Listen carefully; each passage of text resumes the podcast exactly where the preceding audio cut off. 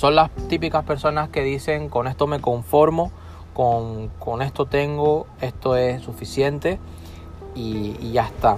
No quiere decir que no sean agradecidas o no, sino simplemente que, que se conforman con cualquier cosa y que le piden muy poco a la vida.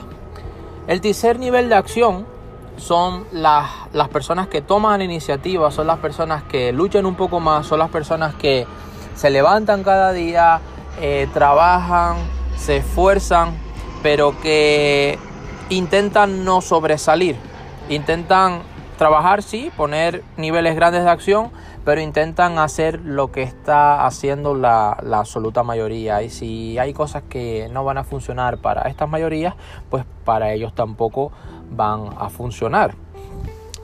Y el cuarto, es decir, ese, ese, tercer nivel de acción son, son las personas que se hallan en la media, por así decirlo. Y el cuarto nivel de acción, de acción es ese